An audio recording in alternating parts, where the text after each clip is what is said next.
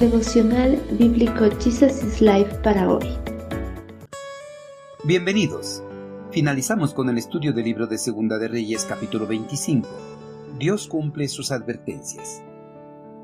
El año 19 del reinado de Nabucodonosor llegó a Jerusalén Nabuzaradán, capitán de la guardia y funcionario del rey babilónico.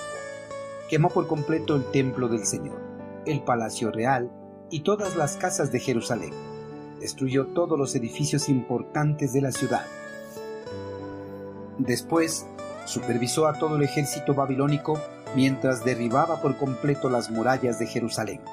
Nabuzaradán se llevó cautivas a las personas que quedaban en la ciudad, pero permitió que algunos de los más pobres quedaran en Judá para cuidar los viñedos y los campos.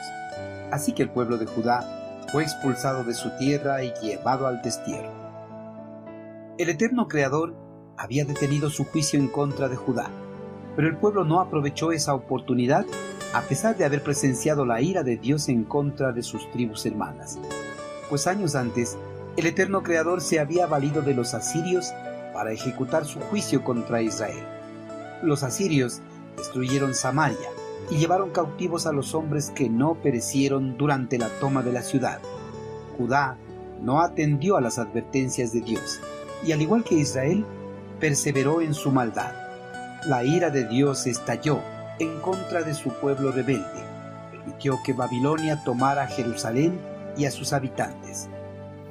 Babilonia conquistó a Siria y llegó a ser la nueva potencia mundial. El ejército babilónico el año 19 del reinado de Nabucodonosor marchó en Jerusalén al mando de Nabuzaradán, capitán de la guardia y funcionario del rey babilónico. Nabuzaradán era un experto en demoliciones y llegó a Jerusalén para cumplir con el objetivo de destruir por completo la ciudad tal como lo había ordenado el monarca babilonio. El ejército invasor llevó a cabo el plan de desmantelamiento y la destrucción de Jerusalén de una forma ordenada. Nabuzaradán inició la destrucción de Jerusalén, quemando el templo del eterno Creador. Luego quemó el palacio y los edificios principales de Jerusalén derribó los muros que habían protegido la ciudad en el pasado. También se apoderó de todos los utensilios del templo, el magnífico templo construido por Salomón, destinado a perdurar como testigo del Señor Dios y de lo que Él había hecho por su pueblo amado. El templo fue demolido hasta sus cimientos, fue despojado de su riqueza material y sencilla belleza. Fue convertido en un lugar que sería motivo de asombro y de burla para los que pasaran por allí. Posteriormente, Nabuzaradán organizó y dirigió una marcha forzada de los judíos que quedaban al exilio en Babilonia.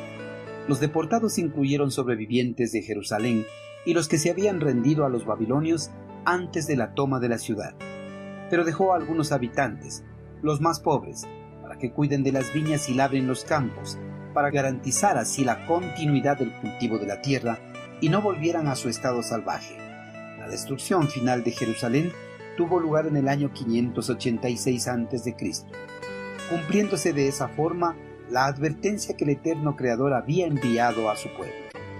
Queridos hermanos, el pueblo judío pensó que las advertencias de destrucción de la ciudad por parte del eterno Creador nunca iban a suceder, pues veían en el templo de una manera supersticiosa y pensaban que Dios nunca permitiría que su templo ni la ciudad que él levantó fuera a ser destruido por el enemigo. Los judíos rechazaron a su Señor y Dios los rechazó a ellos.